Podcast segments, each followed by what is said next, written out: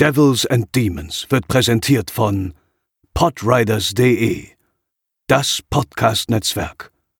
Diese Episode wird präsentiert von Deadline, das Filmmagazin, die Fachzeitschrift für Horror, Thriller und Suspense.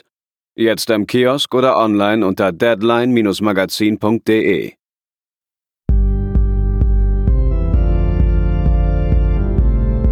They're coming to get you, Barbara. For you. Moin Moin und herzlich willkommen zum zweiten Recap vom den Fantasy Filmfest Nights aus Hamburg. Ähm, wir berichten euch heute, was gestern am Freitag, dem 1. April, so passiert ist im Savoy Kino. Allerdings aus der André aus der Homeoffice-Edition. Kein Scherz, äh, gestern ging es tatsächlich nicht anders. Auch äh, du warst zeitlich verhindert, da der Terminplan bei dir natürlich als Podcast Mastermind natürlich komplett voll ist. ja, leider, leider. Ich hatte gestern zu viele andere Produktionen und konnte leider nicht ins Kino, aber ich kannte auch alle Filme schon bis auf einen. Von daher war es jetzt nicht so schlimm. Ja. Ja, halb so wild. Wir haben natürlich trotzdem in der Summe bis auf einen Film, wie gesagt, alle gesehen und wollen euch davon berichten. Das Besondere an dieser Episode, das erwähnen wir gleich äh, zum Start, damit ihr nicht irgendwie frühzeitig ausmacht. Wir haben, oder André hat besser gesagt, äh, ein Interview geführt mit dem Regisseur unseres ersten Films. Darauf wird er gleich noch ein bisschen genauer eingehen. Aber auf jeden Fall, das schneiden wir euch ans Ende dieser Folge. Also nicht irgendwie, wenn wir uns verabschieden, abschalten. Da kommt noch ein richtig tolles Interview, André. Vor allem mit wem und über welchen Film? Mit dir? Nein. ähm, ich habe gesprochen mit äh, Kirill Sokolov, den kennen vielleicht manche, hat sein Regiedebüt gefeiert, auch auf dem Fantasy Filmfest mit Why Don't You Just Die. Also ein russischer Mix aus Tarantino, Kammerspiel und ja, jede Menge Gewalt. Und das haben ziemlich viele Leute gefeiert. Sehr eigener Filmstil, sehr wild, sehr hektisch, ähm, aber auch ja, wie gesagt, sehr, sehr spaßig. Man sieht die Vorbilder auf jeden Fall. Man merkt, wo er sich inspiriert hat oder was so seine filmischen äh, Vorbilder sind. Aber es ist gar nicht schlimm. Also es ist ein schöner, schöner Mix. Und jetzt ist er mit seinem neuen Film halt zurück. No Looking Back. Das war gestern der Eröffnungsfilm am Freitag. Und wie auch bei Why Don't You Just Die geht es wieder um eine Familiengeschichte. Nämlich eine junge Mutter kommt aus dem Knast frei, hat ein Verbrechen begangen und holt sich ihre kleine Tochter wieder, die in der Zwischenzeit bei ihrer Mutter war, also bei der Oma des kleinen Mädchens. Und äh, ja, das macht sie aber nicht irgendwie, sie geht nicht zu ihrer Mutter und sagt, hey, ich bin wieder da und äh, kann ich mein Kind wieder haben, sondern sie entführt das Kind quasi, beziehungsweise ähm, das Kind möchte auch freiwillig mitkommen, aber sie erzählt der Mutter gar nicht erst, dass sie wieder da ist, denn die beiden haben äh, ja harten Clinch und dass äh, die Tochter im Knast sitzt, das äh, ist die Mutter auch so ein bisschen mitschuld unter anderem. So wie ihr Ex-Mann, den sie dann auch aufsucht, um nach Hilfe zu suchen. Ähm, doch, sie, das ist kein Spoiler, das passiert wirklich alles in den ersten Minuten des Films. Der, der Ex-Mann verrät sie und ähm, sagt der Mutter Bescheid, dass, dass, dass, äh, dass die, dass die, also er weiß, wo sie sind und so. Und äh, ja, die Mutter möchte halt dieses Enkelkind wieder haben, weil sie halt sagt, ihre eigene Tochter ist nicht fähig, dieses Kind großzuziehen, weil sie zu chaotisch und zu nicht lebensfähig ist. Und ja, die quasi Mutter und Tochter gehen auf eine Flucht und äh, die eigene Mutter ähm, und eben dieser Ex-Mann jagen die beiden dann, um dieses Kind wiederzukriegen. Und ja, Sokolov macht eben aus so einer Familientragödie eigentlich, also er, hat auch im Interview gesagt, schon mal kleiner Spoiler, seine Filme funktionieren halt so, dass wenn du alles an Blut und Gewalt und Action und Wortwitz und äh, Gefluche rausnimmst, hast du halt wirklich eiskalte Familiendramen, ja. aber er überzeichnet sie halt mit Geblut, Ge Gewalt und, und Action und auf die Fresse. Und ja, meint halt auch, seine Filme sind halt einfach sehr russisch. Also man muss auch so ein bisschen halt wissen, wie russische Familiengefüge funktionieren. Deswegen meint er halt, es kann für uns, ja, gerade Deutschen oder generell eben in anderen Ländern, wenn man die russische Kultur nicht so kennt, dann kann man das vielleicht nicht komplett alles lesen, was da drin steckt, aber nichtsdestotrotz kann man mit diesen Filmen, die er macht, eben trotzdem sehr viel Spaß haben. Ich finde ja, das ist ja gerade das Interessante ähm, an solchen Filmen, wenn sie eben schon, also es ist ja nun mal Fakt, also wir sehen jetzt ja nicht jeden Tag russische Filme, genauso wie wir nicht jeden Tag vielleicht irgendwie italienische oder französische Filme sehen.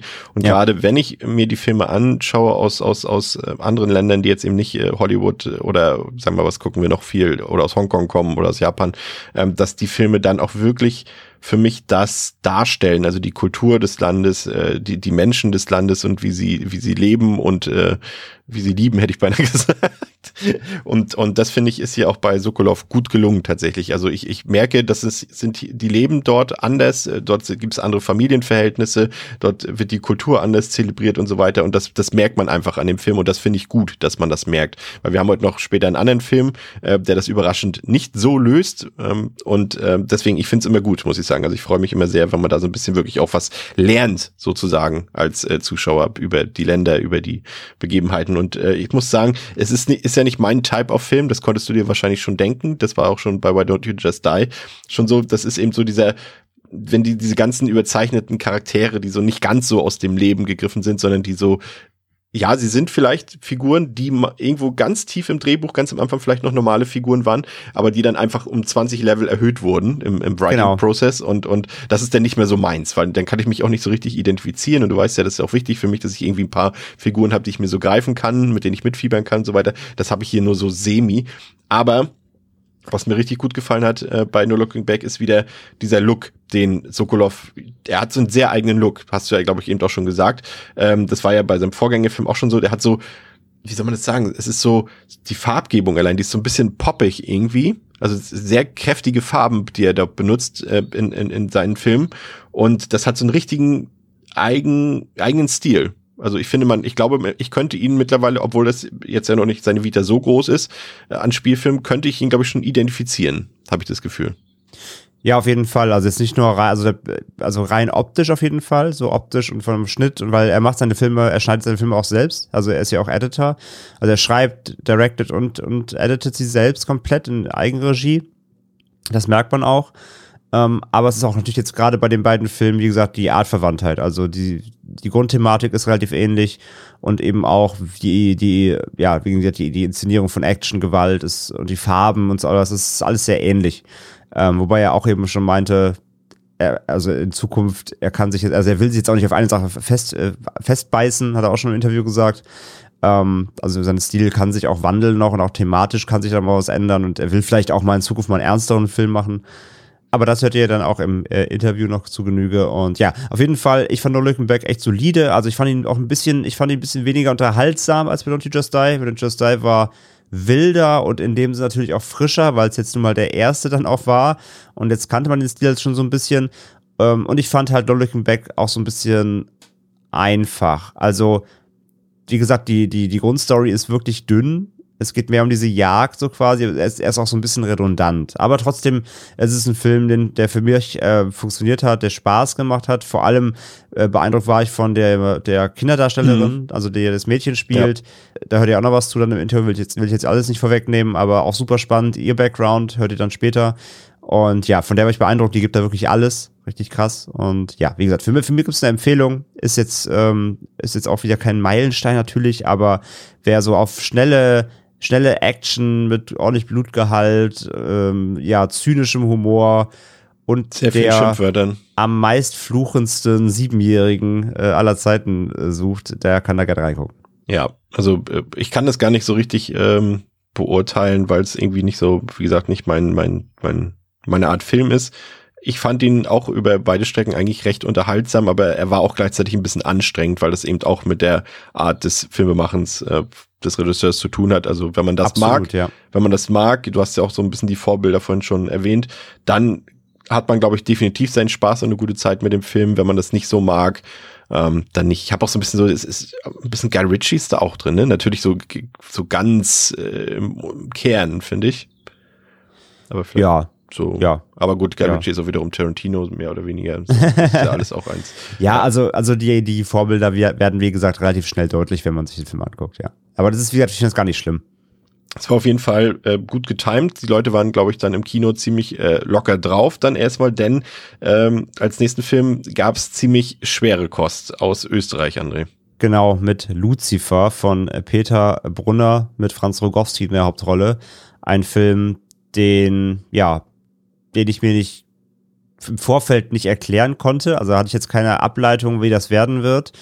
Der Name impliziert natürlich einen Horrorfilm in dem Sinne jetzt einfach mal, aber mir war schon klar, dass das wahrscheinlich in eine andere Richtung gehen wird. Zumindest, ja, kein straighter Horrorfilm, denn ja, das ist eher ein verkopftes Arthouse-Ding. Und obwohl auch hier die Prämisse eigentlich relativ simpel ist, es geht um eine Mutter, scheinbar, also ja, offensichtlich Alkoholikerin oder Ex-Alkoholikerin, lebt mit ihrem Sohn, der geistig, äh, eine geistige Behinderung hat, in den Alpen, in den Bergen, einsam in einer Holzhütte.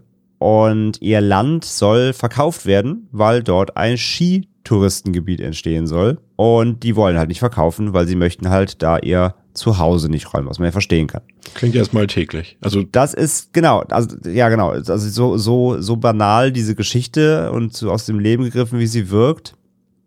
So konträr steht halt dann das, was der Film aber zeigt, denn darüber hinaus geht's dann noch um so die Frage, wenn Modernismus auf Religion und Tradition hm. trifft, mhm. sage ich mal. So, was macht dieser Clash der der Kulturen da? Und ja, wie, wie kann man das beschreiben? Also, es ist ein Film, der eher wie so ein Fiebertraum wirkt. Es gibt viele symbolhafte Bilder, Tiere, ja, wie gesagt, Religions religiöse Symbole, einfach nur endlose Kameraschwenks über irgendwelche Landschaften oder wie gesagt auch irgendwelche, irgendwelche, also sehr viel Bildsprache, sehr viel Bildsprache, sehr viel inter zu interpretieren, sehr, sehr bedeutungsschwanger und letztendlich vor allem dann auch im Kern sehr unangenehm, wenn man mehr eintaucht, nämlich in diese Beziehung halt, dieses, äh, ähm, ja, von Mutter und, und Sohn.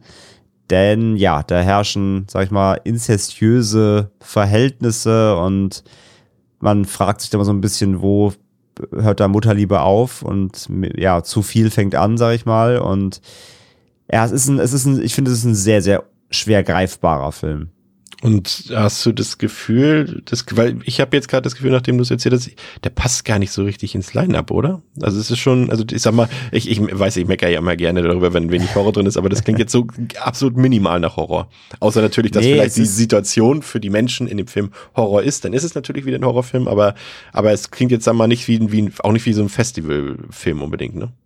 Ja, doch, ein Festivalfilm ist es halt schon, weil halt, wie gesagt, er ist schon sehr sperrig und düster und, und äh, also wie gesagt, er ist super unangenehm, was da, was da so gezeigt wird. Also gerade auch die, ähm, die weibliche Hauptdarstellerin, ich habe gerade den Namen vergessen, hast du den parat? Erzähl weiter. Ja, mach mal kurz Recherche. Ähm, also die beiden Hauptdarsteller, also Frank Rogowski eh sowieso, von dem erwartet man ja fast nichts anderes, super Schauspieler, aber auch sie macht das halt unfassbar krass. Susanne ähm, Jensen? Genau, Susanne Jensen begibt sich da in Situationen und zeigt sich so, wie, glaube ich, Schauspielerinnen das ungern tun. Sehr freizügig, aber halt nicht in einer ästhetischen Freizügigkeit, sondern einer sehr heruntergerockten Freizügigkeit. Ja, sie ist so voll tätowiert, hat auch glatt, trägt Glatze oft im Film, also es gibt so ein paar Zeitsprünge im Film trägt viel Glatze, ist, ist, ja, so eine Ex-Punk-Rockerin kann man sagen, sieht das ein bisschen aus, oder vielleicht auch Hooligan in die Richtung oder sowas. Also sie ist jetzt, sie spielt keine, keine Person, die irgendeinem Ideal entspricht in diesem Film. Sie zeigt sich so, glaube ich, wie eben Schauspielerin das, glaube ich, nicht sehr einfach tun. Mhm. Muss sehr viel, sehr viel Körper zeigen, muss sie eben mit Frank Rogowski auch sehr viele Intimszenen drehen. Das ist, glaube ich, nicht einfach. Also man sieht im Film an, dass der Dreh, glaube ich, relativ strapazierend war. Äh, Frank, äh, Franz Rogowskis Charakters ähm, zudem bester Freund ist ein Adler. Äh, das sieht auch unfassbar aufwendig aus, wie der halt wirklich ins Zimmer fliegt, durchs Fenster reinkommt, sich auf seinen Arm setzt oder Rücken und dann einfach sitzen bleibt. Und also Wahnsinns, Wahnsinnsbilder teilweise und Wahnsinnsaufwand, glaube ich, der da reingesteckt ist, den man so vom Film gar nicht. Also ich glaube, man kann diesen Aufwand schnell übersehen, aber der, ich glaube, dem Film steckt sehr viel Aufwand. Mhm. Und dann gibt's aber immer wieder eben Sequenzen, die das Ganze auch so ganz surreal auflockern, weil dann fliegen plötzlich, fangen halt an, Drohnen über den ihr Haus zu fliegen. Und man merkt halt, dass, dass Franz Rogowskis Charakter das halt nicht kennt, weil der das noch nie gesehen hat, weil der einfach immer schon wahrscheinlich in diesen Alpen lebt und kennt halt auch gar keine Technik und, und Modernismus. Und sobald er die erste Drohne sieht, fragt, fragt er dann sich auch selbst lautstark so, wo ist der Teufel? So, also das ist so ein bisschen der Grundsatz des Films, wo ist der Teufel? Er hält halt alles, was er nicht kennt, für den Teufel. Und dieser Clash, wie gesagt, funktioniert eigentlich ganz gut, aber der Film ist halt sausperrig. Und passt er aufs Filmfest? Ja, aber er ist nicht kein Horrorfilm. Aber wir wissen ja auch alle, dass das Fantasy Filmfest schon lange nicht mehr nur für Horror steht. Es ist halt, es ist ein Genrefilm. Es ist ein Genrefilm, ganz klar, aber er ist halt wirklich sehr arthausig. Ähm, er ist sehr schwer zu schauen, er ist sehr sperrig.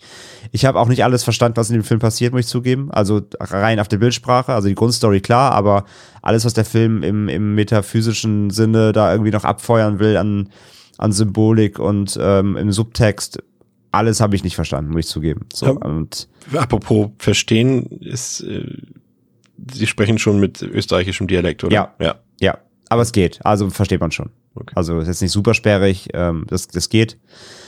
Aber ja, der Film an sich, wie gesagt, da muss man Bock drauf haben. Wer sich im Arthouse-Bereich da, wer wirklich Filme so auch wie, ja, ich habe ganz einfach so sie zu vergleichen. Ich will, bei bei sowas zu vergleichen ist eh schwierig.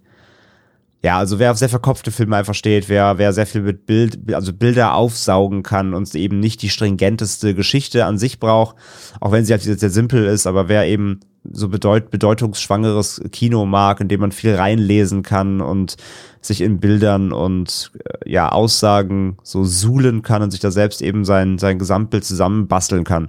Für, für solche Zuschauer und Zuschauerinnen ist der Film halt gemacht, ja. Ja, und ich glaube, ähm, wenn man den Film hinter sich gebracht hat, dann kann man sich auch sagen, okay, dann ziehen wir uns jetzt den zweiten richtig sperrigen Film des äh, Festivals rein, den wir leider beide nicht gesehen haben, nämlich den neuen Film von Fabrice Duvels, der ja schon äh, das ein oder andere Mal für Furore gesorgt hat. Und sein neuer Film, jetzt bin ich mir wieder nicht sicher, ob es französisch ist, Inexorable oder ob es Inexorable ist. Ich hätte jetzt Inexorable gesagt, weil mittlerweile selbst ja auch Quentin Dupieux und so, die nutzen ja international immer englische Titel. Aber ja, I don't know. Ja, der scheint auf jeden Fall auch sehr sperrig zu sein. Da geht's ja auch um ein äh, Psychoduell sozusagen. Das ist eine kleine Tour de Force zwischen zwei Figuren und äh, liest sich auch schon so, als äh, wäre das ja ein sehr anspruchsvoller Nachmittag gewesen gestern. Äh, absolut. Ich habe den noch nicht gesehen. Von, also wir haben beide ja nicht gesehen, hast ja gerade schon gesagt. Von daher, ich kann wenig zu sagen. Der lief letztes Jahr unter anderem auch in Sieges schon. Die Stimmen, die ich bisher jetzt immer so überflogen habe, sind alle so im Mittelmaß. Also er hat so eine er hat 3,2 auf Box, also ähm, kam insgesamt wohl sehr solide an. Aber ja, soll auch eher der die anstrengendere Art von Film sein. Und ja, wie gesagt, können nichts zu sagen groß. Ich habe ihn nicht gesehen. Von daher, ich finde Fabrice Duvel super spannender Regisseur. Ja. Äh, sein Calvaire ist fantastisch. Äh, Message from the King war auch in Ordnung. Ich will unbedingt noch, unbedingt noch diesen Halleluja von ihm sehen. Und dann lief ja und ich weiß auf jeden Fall, dass zum Beispiel Kollege Daniel und Tino, die waren von diesem Adoration von ihm 2019, waren sie gar nicht begeistert. Das Ah, okay. war wohl bisher so eher das Lowlight von ihm. Aber ich will bei ihm noch so in der Vergangenheit mal so ein bisschen aufholen. Äh, Vinian, genau, Vinian und Alleluja, die beiden wollte ich noch nachholen. Also ist auf jeden Fall ein Regisseur, den man im Auge haben kann, weil der sehr, also sehr, auch so ein Calvaire war auch sehr sperrig, aber auf so eine schöne, unangenehme Mystery-Art, weil Ja. ich weiß ganz ehrlich, was passieren wird und irgendwann gibt es dann eine krasse Eskalation. Ich glaube, das kann er ganz gut. So Sachen schnell eskalieren oder beziehungsweise langsam eskalieren lassen, aber wenn es dann knallt, dann richtig. Und sowas könnte ich mir bei Inexorable halt rein so vom, ne, von diesem, wie du sagst, so eine, so eine, so ein Duell quasi, könnte ich mir jetzt auch vorstellen, wie sich das hochspielt und dann vielleicht irgendwie ausartet, aber ja, muss man mal schauen. Die Leute haben auf jeden Fall auf den Abend heiß herbeigesehnt. Er lief zwar schon auf der Berlinale, aber äh, das ist natürlich auch ein eingegrenztes Publikum und jetzt äh, öffnet der Film sich sozusagen immer mehr und auf dem Fantasy Filmfest Dario Argento, Dark Glasses, sein neuer Film. Ähm, wie gesagt, äh, seine Karriere hat ja doch einen Verlauf genommen, gut, der vielleicht auch erwartbar war. Das ist ja jetzt nicht der einzige Regisseur, der irgendwann mal äh, wirklich ein absoluter, äh, ja, Meister seines Fachs war. Ähm, und dann natürlich irgendwann festgestellt hat, okay, man gibt mir gar nicht mehr das Geld dafür, ich kann das gar nicht mehr visualisieren, das, was ich mir als Vision vorgenommen habe. Und vielleicht ist es auch einfach so, dass es einfach auch nicht mehr reicht. Also die Qualität seines Regieführens, deswegen waren die letzten Filme alle, sage ich mal, mindestens, ja, wie drückt man es aus? Mindestens, Mindestens schlecht. mindestens schlecht. ja, also ja, doch, kann man schon so sagen. Also wenn wir so, wir haben ja auch schon bei uns im Podcast hier äh, einen von diesen Filmen besprochen mit Dracula, der ist jetzt so auch schon ein bisschen her. Aber da war so die letzten 10, 20 Jahre war das jetzt dann nicht mehr so der große Hit. Aber Dark Glasses sollte sein großes Comeback sein. Und ähm, wie gesagt, allein die Tatsache, dass man überhaupt einen Argento mal wieder im Kino sehen kann, außerhalb Italiens, das ist ja schon mal was äh, Cooles. Aber hat sich es gelohnt, André? Zum Ja, einen das Warten und zum anderen ein Kinobesuch. Wenn du einen Ja, gehabt wieder, hättest. also Kinobesuch weiß ich ja nicht, leider, weil ich hätte ihn wirklich gerne nochmal gesehen. Ich habe ihn eben nur im Vorfeld als Screener gesehen. Und äh, da muss ich halt direkt dazu sagen, bei meinem Screener standen vor dem Filmbeginn einige Warnungen. Nämlich sowas wie, dieser Film ist doch nicht fertig. Hier fehlen Effekte und Licht und so und so. Also ich habe einen Workprint gesehen. ja. Daher möchte ich oder ganz klar sagen, ich kann eventuell, ich weiß nicht, wie unfertig er war. Die äh, Fredi vom Filmfest, die, die, die, Pro die Programmerin vom FFF meinte, so anders war, also sie weiß nicht, was da anders ist groß. Sie hat beide Fassungen gesehen, deswegen kann auch einfach sein, dass es, dass es nicht nur Nuancen waren. Mhm. Deswegen möchte ich aber ganz klar sagen, ich kann vielleicht nichts über die finale Variante oder die finale Version des Films sagen. Das nur einmal als Disclaimer. Der Film ist halt das, was man von Argento erwartet nach einem Comeback. Und wenn man sich eben die letzte Vita anguckt. Er versucht halt nochmal Altes aufleben zu lassen. Er versucht seinen Fans nochmal das zu geben, was sie von ihm möchten. Wir haben ja auch schon einiges besprochen hier im Podcast und ja, es ist eine Mischung aus, er will einerseits halt, er macht einen Krimi, einen klassischen, er macht einen Giallo. Es gibt, es geht um äh, eine Prostituierte, die wird von einem äh, Killer gestalkt, natürlich, der ohnehin schon sein Unwesen treibt in Rom und er jagt sie dann im Auto und bei dieser Verfolgungsjagd gibt es einen Unfall und bei dem Unfall erblindet die Prostituierte, unsere Hauptdarstellerin. Kein Spoiler, das ist wirklich alles Aufbau des Films, ersten zehn Minuten maximal. Bei diesem Unfall ist aber auch noch ein zweites Auto verwickelt, in das sie reinkracht. Daran sitzt äh, eine, da sitzen zwei Eltern und ein Kind drin, eine junge Familie drin. Da stirbt der Vater in dem Auto und die Mutter kommt schwer verletzt ins Krankenhaus. Und der Junge wird vorübergehend weise, weil sich niemand um ihn kümmern kann. Und unsere blinde Prostituierte hat dann Schuldgefühle und nimmt sich diesem Kind an und sagt, hey, solange deine Mutter nicht wieder auf den Beinen ist, kümmere ich mich um dich. Das ist die Ausgangslage des Films. ja, also typisch Argento verkopft, merkt man schon. Und dann im Grunde, ja, dann äh, der Killer hat natürlich, merkt natürlich, oha, ich habe da mein Ziel nicht erreicht und möchte es zu Ende bringen und jagt fortan eben diese beiden Figuren, die äh, Prostituierte, die Blinde und das Kind, das natürlich dann quasi die Augen übernimmt für sie und äh, ja, für sie sieht und sie durch die Welt lotst. Und dann beginnt so eine äh, ja, Jagd, eine Hatz durch Rom eben ähm, durch die Nacht auf der Flucht vor diesem Killer. Der Film sieht halt entsprechend wieder aus wie eine Telenovela. Das hat er leider in den letzten Filmen ja auch immer drauf gehabt. Er ist digital gefilmt, sieht alles relativ billig aus, leider. Aber da, wie gesagt, Vorbehalt, vielleicht hat das ja, das war in meiner Version so, vielleicht ist für die Kinofassung nochmal ordentlich drüber gegangen worden mit Color Grading und weiß ich nicht. Vielleicht Kann hast du nur nicht- die Second Unit Version gesehen. Vielleicht, aber in meiner Version sah es wirklich äh, ziemlich billow aus, so muss man leider einfach klar dazu sagen. Der Film beginnt auch mit einem recht saftigen, saftigen, blutigen Mord, äh, mit so einem Kehlenschnitt ähm, an einer anderen Prostituierten halt in der Stadt, so als Auftakt, um zu zeigen, aha, wir haben einen Killer. Der war recht ordentlich. Ansonsten war der Film auch in meiner Version wieder zumindest sehr blutleer, was ich seltsam fand, weil im Netz halt sehr viele Leute Ja. auch im Vorfeld, die ihn auch auf anderen Festivals schon sehen konnten, schrieben, dass er sehr blutig sein soll und sehr gewalthaltig. Meine Theorie, es gibt jetzt zwei Theorien. Es kann Ja. natürlich sein, dass gerade weil es ja auch auf, auf der Berlinale lief und so weiter, und das ist jetzt ja auch kein, kein Festival, was sich jetzt durch große äh, Präsenz von Horrorfilmen normalerweise zeigt, Ja. dass dort vielleicht eben auch das äh, Publikum, vielleicht eben auch Journalisten aus dem Feuilleton-Bereich, äh, das vielleicht jetzt, ne, sagen wir mal so, eben nicht so eine Gorehounds sind wie wir und dementsprechend schon sagen, okay, wenn da mal eine Kehle durchgeschnitten wird, oh, der ist ja schon ganz schön hart im Vergleich zu einem Michael Bay-Film zum Beispiel. Aber Ja. es kann natürlich eben auch die Variante sein, dass da, aber das glaube ich eigentlich nicht, äh, dass da am Ende noch digitale Bluteffekte oder Splatter-Effekte hinzugefügt wurden. Das hättest du, glaube ich, gemerkt. Nee, nee, das hätte auch, also es geht gar nicht darum, dass da Blut gefehlt hat in meiner Version. Also es war einfach wenig, wenig Ja. Kills. So, der Film hat einen sehr, sehr geringen Bodycount. Und wenn was, ge wenn man, wenn getötet wurde, dann auch viel Offscreen und so. Also für ein Argento, also, wir, also in unserem Verhältnis für ein Argento war das halt super zahm. Also wenn man das halt gegen ne, seine Frühwerke stellt Ja. einfach. Von daher auf der Skala, ja, sollte man da vielleicht auch nicht allzu viel erwarten. Und ansonsten, er ist halt so milde spannend, so, es gibt ein paar gute Sequenzen, es gibt ein paar kleine Spannungsaufbauten, die dann auch wieder ein bisschen so um nichts verlaufen. Also es ist immer so ein, ja, sie rennen halt durch die Nacht so, dann holt der Killer sie mal wieder ein, es gibt ein Setpiece und dann geht's weiter. Das ist in Ordnung so. Es gibt dann in der zweiten Filmhälfte tatsächlich ohne Spoiler, aber es gibt da so auch einen Moment, da hat er sich, glaube ich, nochmal kurz dran erinnert, wir hatten ihn gerade erst hier im Podcast Inferno, da hat er nochmal kurz, glaube ich, so einen kleinen Stimmt, ich war ja auch mal Meister des surrealen Moment gehabt und schmeißt da was Moment. rein, wo du, wo du so, ja genau, wo du denkst so, was war das denn jetzt? Also ich als Argento-Kenner weiß dann, was er da machen wollte. Alle anderen werden denken, hä?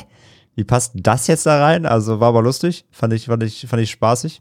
Und dann gibt's am Ende tatsächlich im Payoff gibt's noch mal eine äh, eine sehr derbe Gore-Szene, die auch dann auch bei mir drin war, wo ich sage, okay, die war ordentlich. Und dann eben, wie Chris gerade sagt, vielleicht ist es da auch einfach die, der Blick eben von Personen auf den Film, die eben sonst nicht so viel hartes Zeug gucken.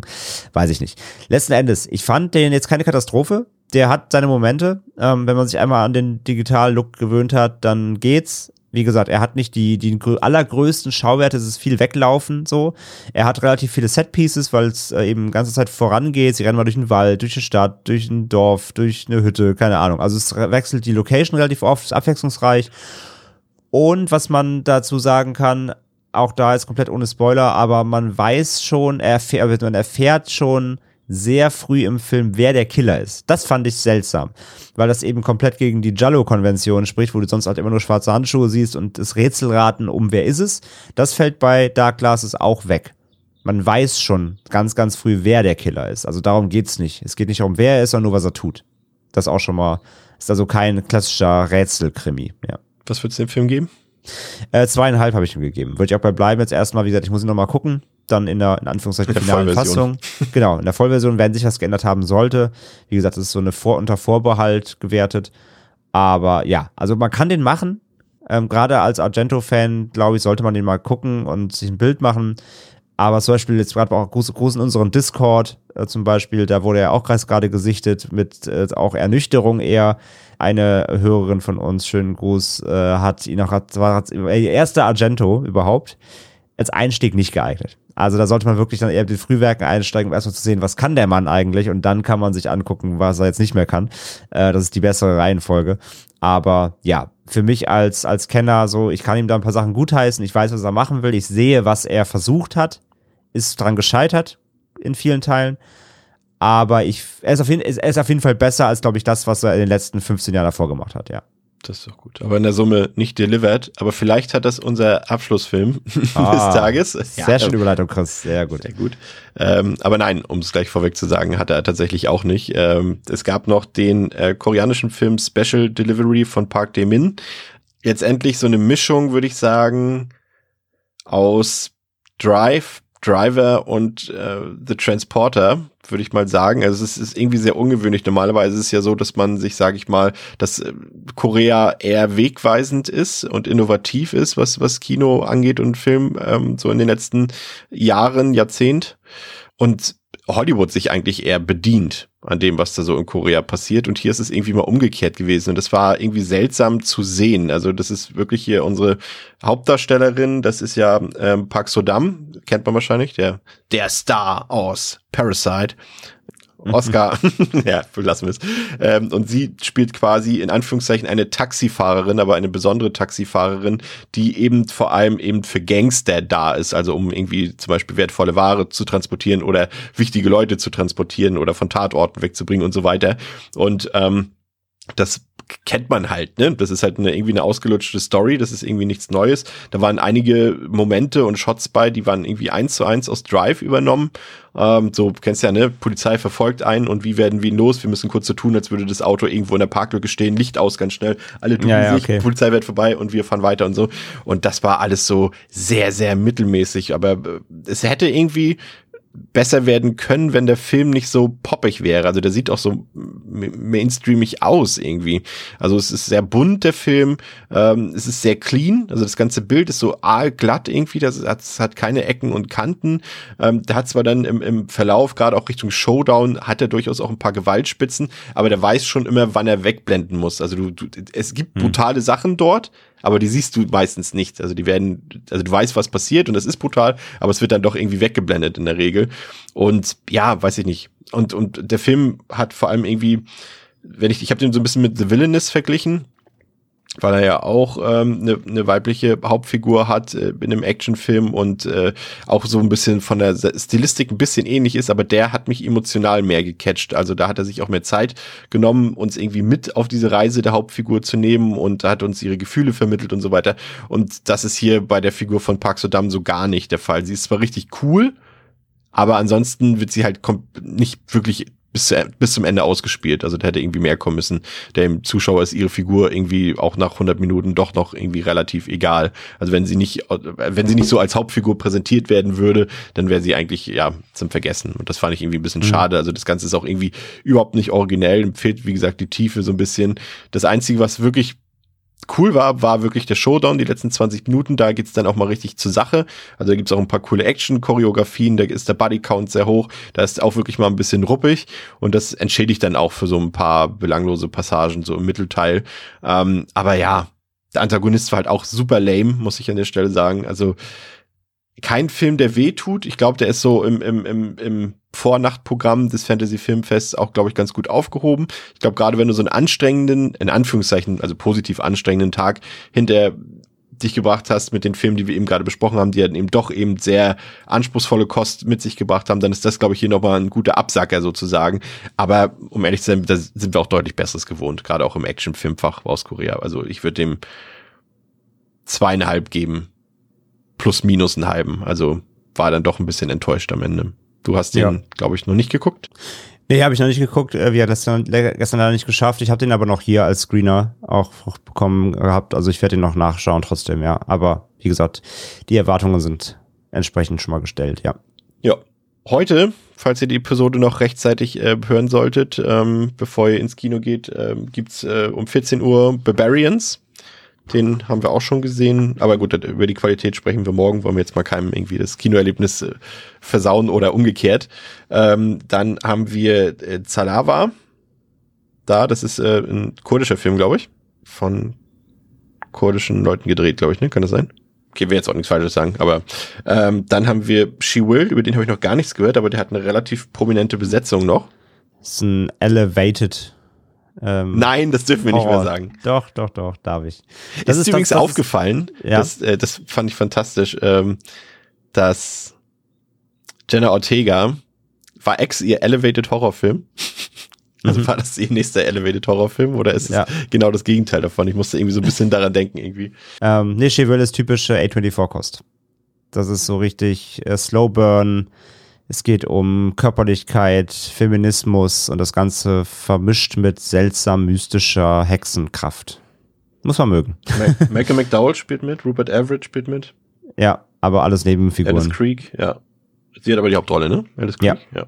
Alice Creek spielt die Hauptrolle, genau. Es geht um eine alte, alte ehemalige, eine ehemalige Schauspielstar, eine weibliche, die in einem kleinen Resort, ich glaube in Schottland, irgendwo in den Wäldern, sich äh, in, in so ein Wellness-Rehab-Zentrum begibt und äh, zur Erholung da ist. Und dann passieren Dinge und sie muss ihre Vergangenheit aufarbeiten. Klingt gut. Schottland, ja. Schottland war richtig. Dann äh, gibt's noch Some Like It Rare, den hast du auch schon gesehen, quasi die französische Version von dänische Delikatessen.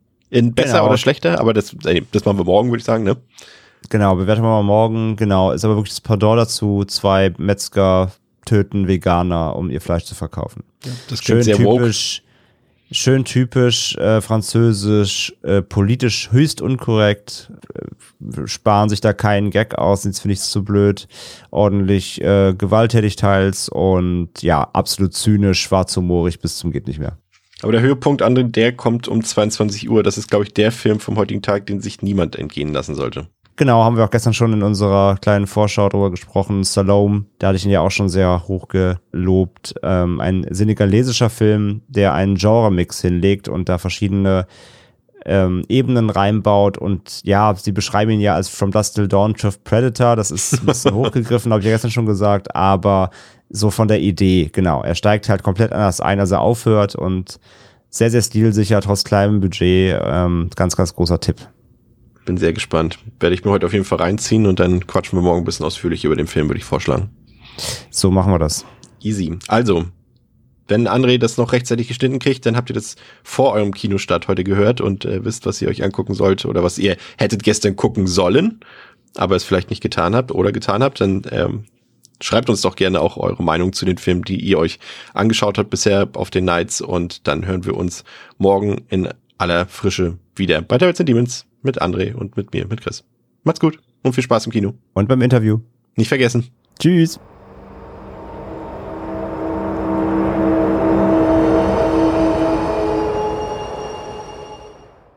I'm talking to Kirill Sokolov today, Russian director, writer, and editor of yeah very wild genre movies. Um, hey, Kirill, nice to have you on the show.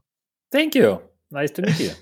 Uh, thanks a lot for taking your time today. Um, and I'd like to talk to you about today, of course, your feature films and your um, your filmmaking experience uh, in a in a whole. But before we drive into filmmaking, um, I have one question in 2012, if my research is correct, um, you received a master degree in physics and technology of nanostructures. Yeah, so this right. is of course something completely different um, from filmmaking. Um, where does your fascination from for physics come from, and um, what was your plan to do to do with that in the end? And at what point did you say, okay? Um, I will go finish my studies, but after that, I'm going to devote myself to cinema.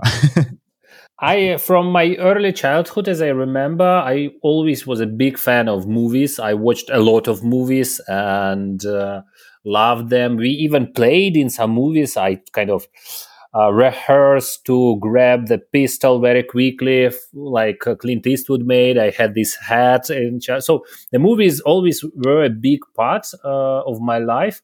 But at one point, uh, my parents decided that I spent not enough time on studying, uh, and they decided to put me into physical mathematician school. Uh, and after Oh, that, okay. it's kind of yeah, it was like you know the stream because after this school, I went to the Polytechnical University in Saint Petersburg and studied as physics. But uh, all my education, I always uh, thought that probably I won't be a physicist in future, and I just need to find out what should I do. And okay. uh, I was lucky to, I think, at third uh, year of university, I started to make some small cartoons from uh, the plastic, uh, like stop motion animation, and then Ah, okay. I bring up my friends and we made some kind of trauma style short movies without any script with blowing pumpkins and ketchup blood and knife fights and so on. And these kind of hobby slowly, you know, uh, grown up and suddenly I understood that I got so much fun from it and I really want to spend all my life making movies, trying to make movies. And uh, that was very very organic decision. So I just finished the university to get the diploma, master degree, and right after that uh, went to the uh, director courses in Moscow and started to learn uh, how to become a filmmaker. But most of my, I have at Yeah. this point, I have uh, around eight short short movies, and uh, seven of them were made uh, when I was a physicist.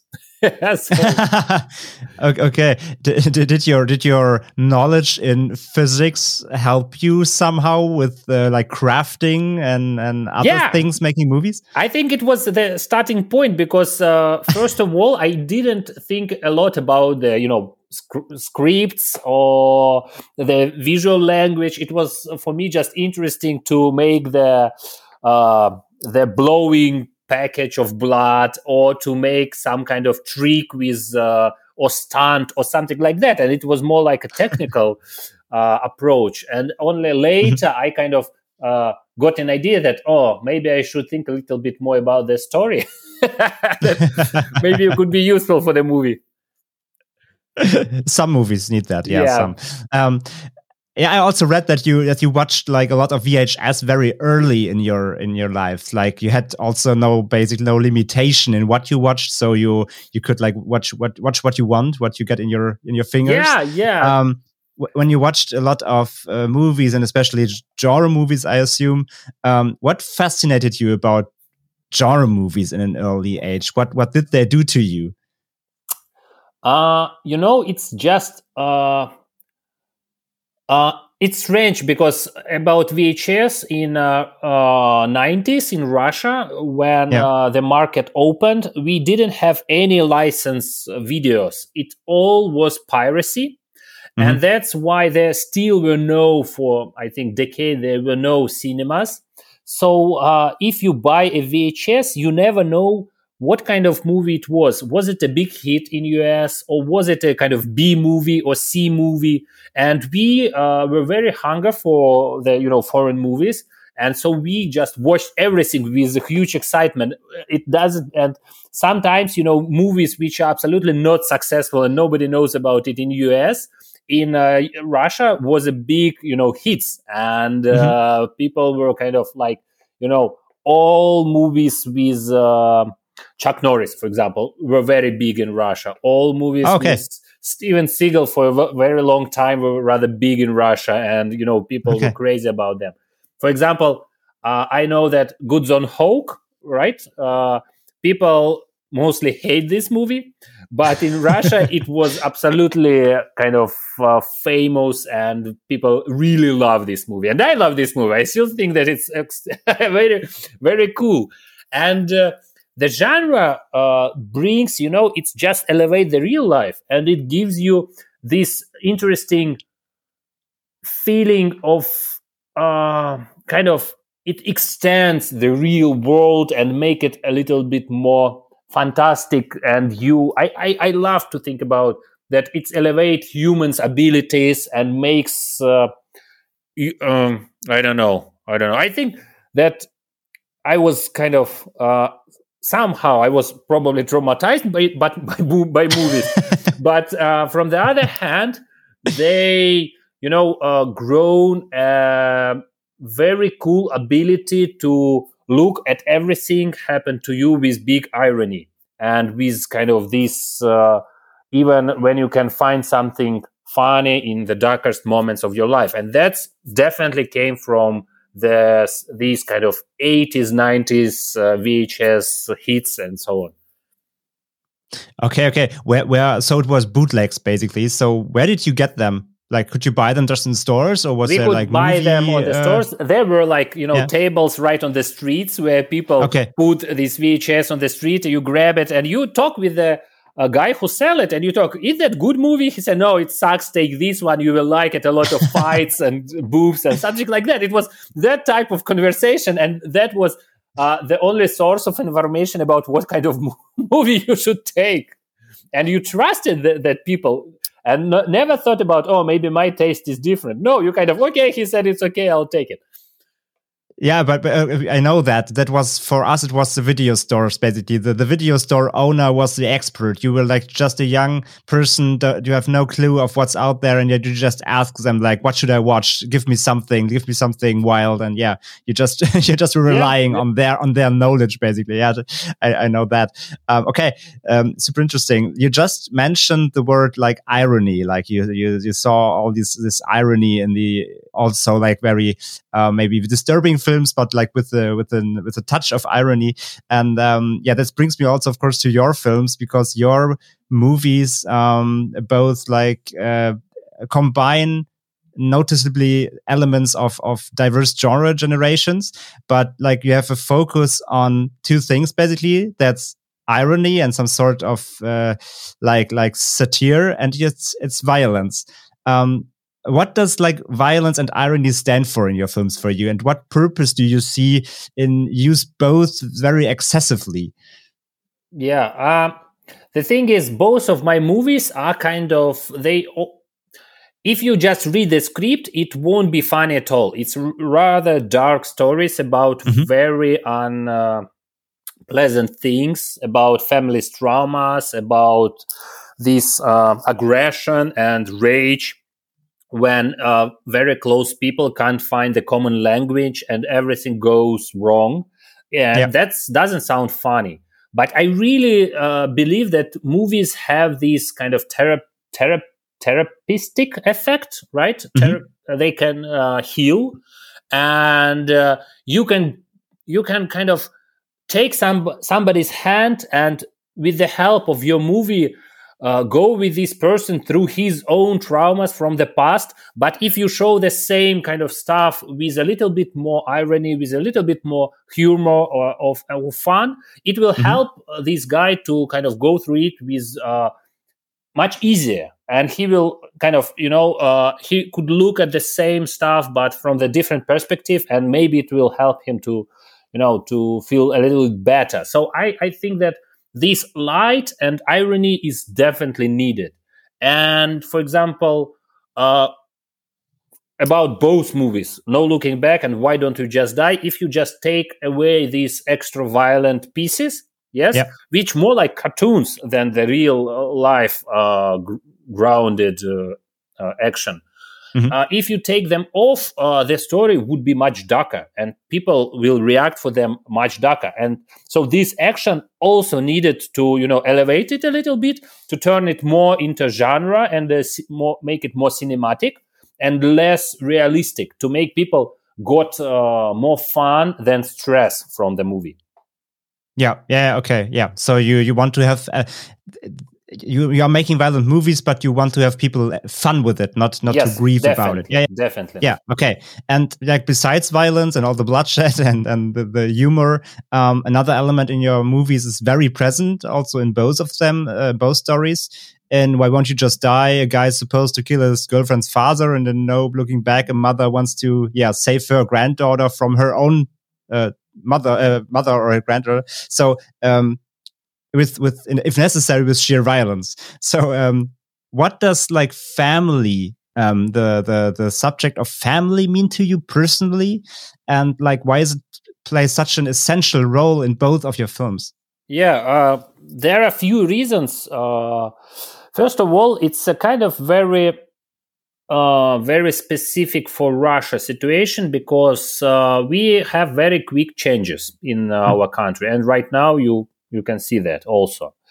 And people, because of these changes, uh, I mean global changes, each generation is very different from the previous one, Mhm. and each generation has absolutely different type of uh, you know uh, of kind of different understanding about what is good and what is bad and how you should spend your life and that leads to a huge gap between the generations and it's always very difficult to find a common language between children and parents because they are very different because of the global changes.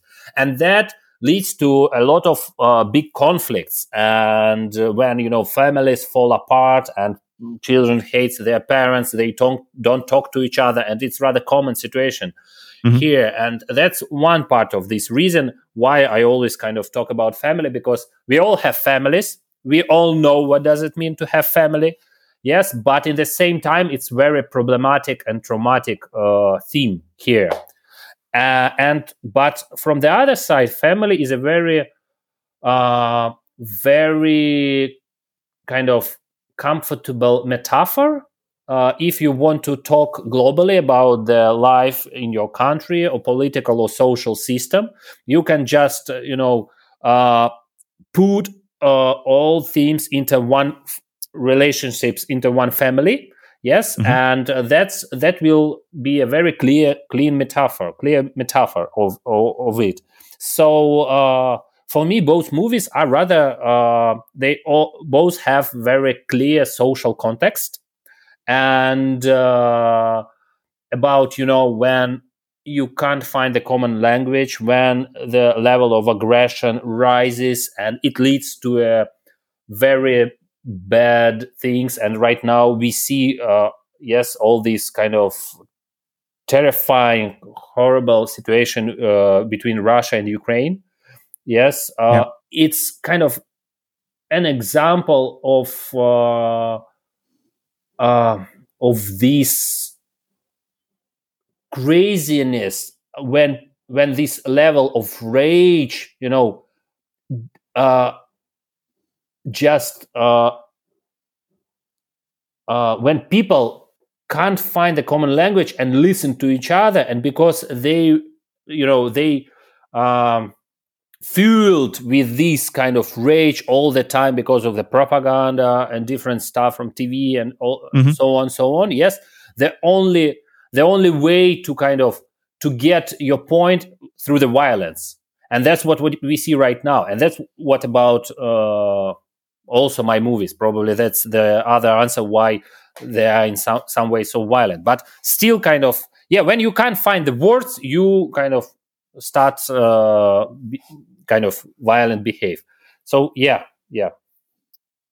Sorry, Okay, long, very so- long response. It's it's kind of a little bit complicated to find the right No, no, words right now good- because it's yeah. very traumatic experience and it's still kind of it's still some when you know a few few days ago I rewatched that trailer of No Looking Back and I was Mhm. con- I was shocked how these kind of in trailer it's very clear this you know metaphor of uh, the you know angry grandma who uh, ready to kill everybody to get this uh, girl back and Yep. it's v- very similar to what is going on right now and that's that's terrifying I, I yeah, actually thought the same thing when I watched the movie. I watched it um, a few days ago, and um, the the allegory allegories you can you can take from that and like put it just on the world map. It's it's frightening but super fitting. So it- Yep. I completely see your point. Like it's um, for me, like when I watch your movies, these conflicts inside these families are just over exaggerated um, versions of what is happening out there everywhere, basically on, on each scale, from families to to whole countries, basically.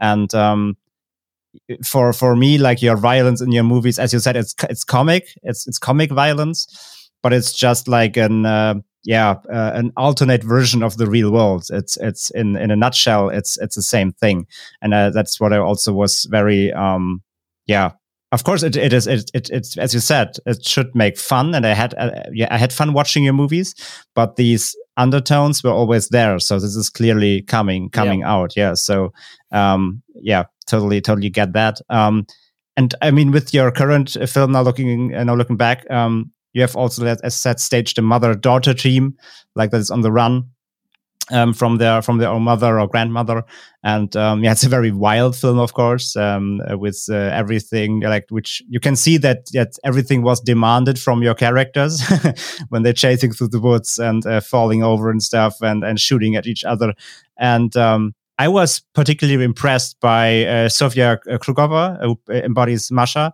um, and like not only does she lean all in physically and um, I had also had a laugh at uh, how how much swearing skills she have. um, how how did you discover her as an actress, and um, was it okay for her real parents that you put so many swear words in her mouth? yeah, for, for, for parents it was absolutely okay. They uh, Okay. they loved the movie. They loved that Sonia take part in it, and they are absolutely happy about it.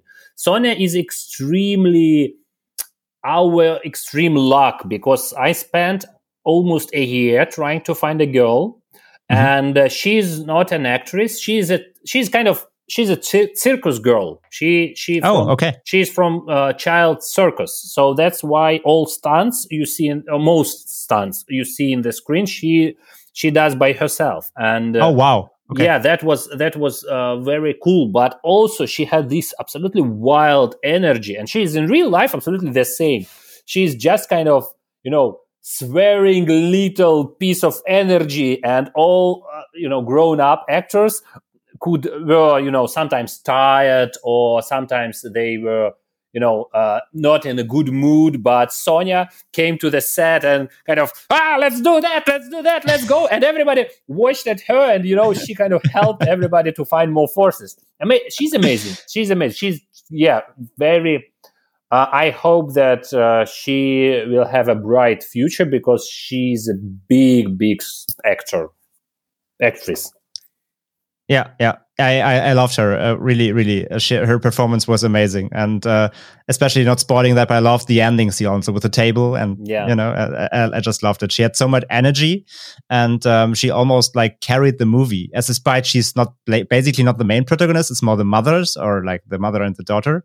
But but she had so much energy. Um, for me, she she carried the movie. I was really really impressed with her. Yeah, definitely. So um, maybe you can work with her in the future. So um, yeah, and we already talked about it. I mean, some uh, despite like sometimes um, heavy schemes or uh, in, in the in the, the basic uh, heavy and dark schemes in your movies, and um, the brutal violence, your films have uh, satirical undertone. We talked about it, um, but like in this genre mix, um, essential for you. Could you also imagine making a very serious and very dark and elevated film in the future, or you really want to rely on these um, comical uh, comical films? Uh, no, I, I, I, I definitely want to make different type of movies, and it's uh, always interesting because you step on uh, new territory.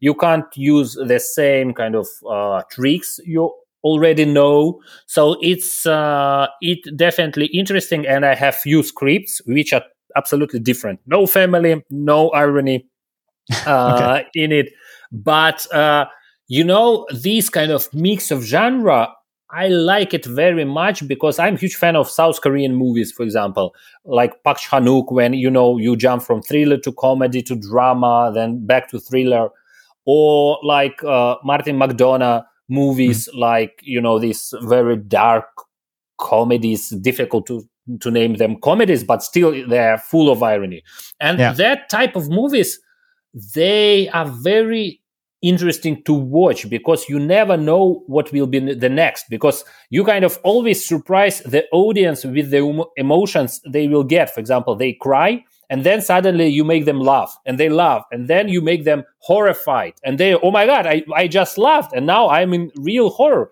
And these kind of always make uh, the movie kind of interesting and fresh for you as an audience. And that's that's uh, what i really love to do uh, and i love to watch the same type of movies. So yeah for me this mix of genre is very important. And even if uh, probably i'm going to make a more serious movie i definitely would try to make it uh, less unpredictable Okay, okay. because sometimes so also yeah. sometimes to feel the real drama if you want if you want to feel the real drama sometimes it uh, will be more powerful if you mix it with a little bit of comedy or some other and in contrast this kind of uh, this neigh- neighborhood will be much stronger these connections hmm Yeah, yeah, okay, yeah, I get it. Yeah, I mean, it's a, it's a, it's a high, high art to really combine these two things, like horror and dark schemes with with irony and, and comedy, because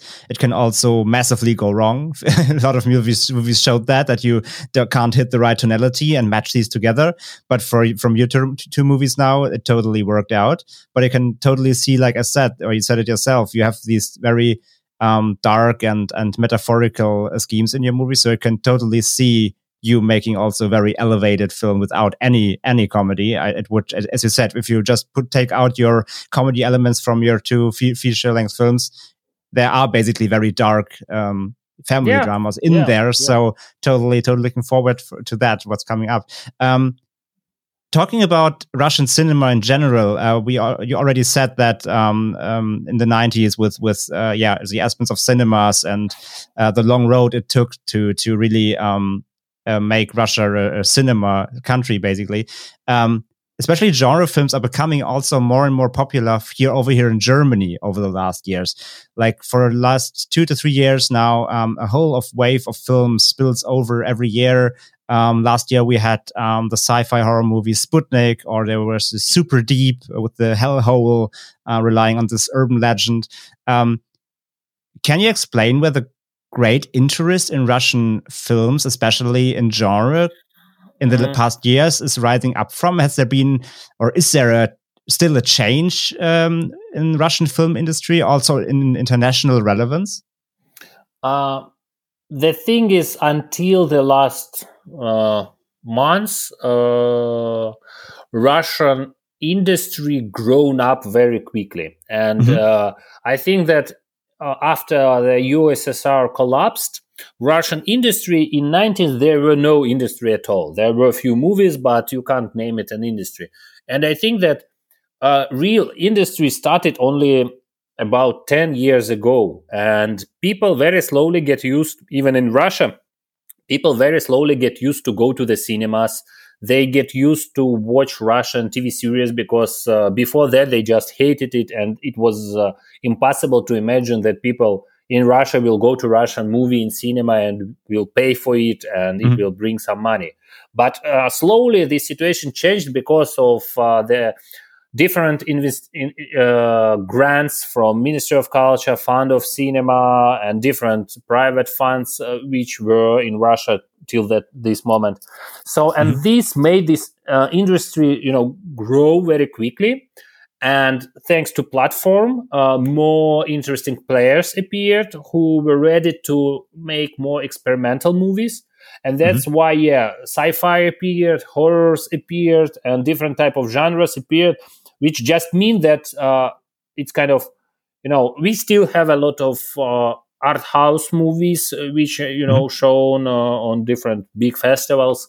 So uh, the good thing was that yeah the industry very different and very big and you could uh, make uh, i felt a freedom to make uh, you know any movie i would love to until kind of uh, but now I don't know how it would look like. Uh, but yeah, and I think that's that that's why. Uh, and people, what the main thing here that Russian people get used to go to the cinemas and pay for Russian movies, and they started to bring money back, and that's Ah, why okay. quality grown up, and that's why our company working with CG uh, grown up, and now a lot of you know I know Hollywood studios uh, pay for some CG for Russian companies because it's cheaper and the quality the same.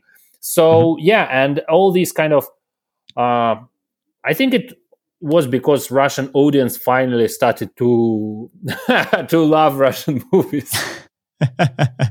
yeah, okay.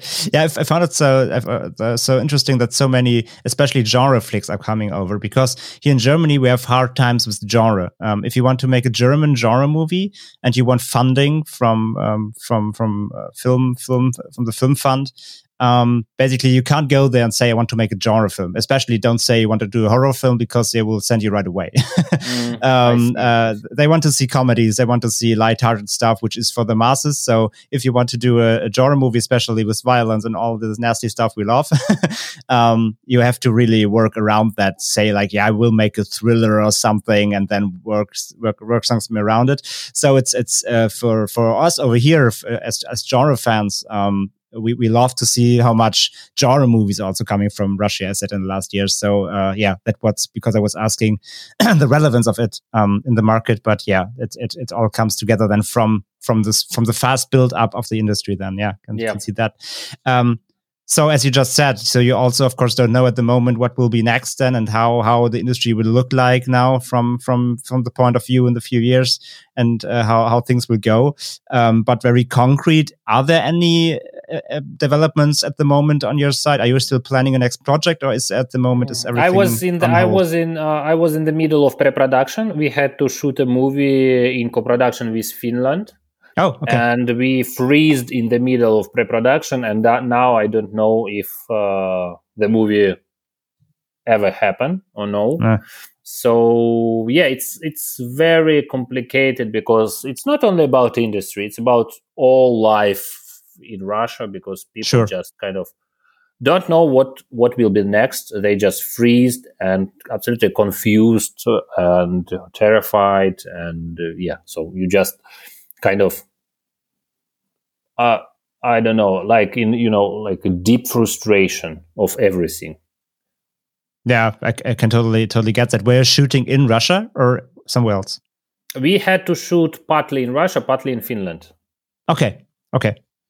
Yeah, I can can get that. So yeah, really hoping for that this project can move on sometime. Um, yeah, we're slowly coming also to an end. Then uh, would be the the end of my of my uh, question phrase. Um, I would love to give you basically the last words um, of the of the of the interview, and um, any words you want to direct to our German audience, or the German or German speaking genre film fans um, out here. Do you want to to address anything to them? Uh, I don't know. I hope that it's kind of uh, no looking back, much more sensitive movie than Why Don't You Just Die, uh, but still has all these genre elements. So I hope that this uh, sensitive vibe won't, uh, you know, uh, won't destroy your fun from this movie, and you still would get it. Uh, yeah, so I just hope that uh, people when it's the tricky situation here that it's much more Russian story than uh, Why Don't You Just Die? Much more national because there are some, you know, uh, type of characters, the complicated relationships between them, this line on the family in uh, jail family, right? Mm-hmm. All these kind of themes, they are very Russian. And I, I worry, I really worry that uh, maybe outside of Russia, for people, it won't be so exciting and interesting to watch after them, but I hope that it's still rather clear and this movie will work and uh, the audience will get fun from it. I'm sure they will. So uh, we are interview doing this interview now before the Fantasy Film Fest. So the movie will show on Saturday. Talking now next week. Um, I also will be there, and I will. Um, yeah, I'm looking forward how the audience will then react into in the cinema. Um, and uh, yeah, how they how they receive all the all the oh, madness. Cool. you can movie. type me type me later. Uh, the, the, what was the reaction? um, so I can I can send this over to you. Oh, cool. Yeah, yeah, yeah. That's amazing. That's amazing. Um, amazing. So then, thank you so much for for having me. Thank you for your time. And um, yeah, good luck with uh, hopefully future projects, which projects in the making, and of course, the most important thing: stay safe, and um, all the best to you. Thank you.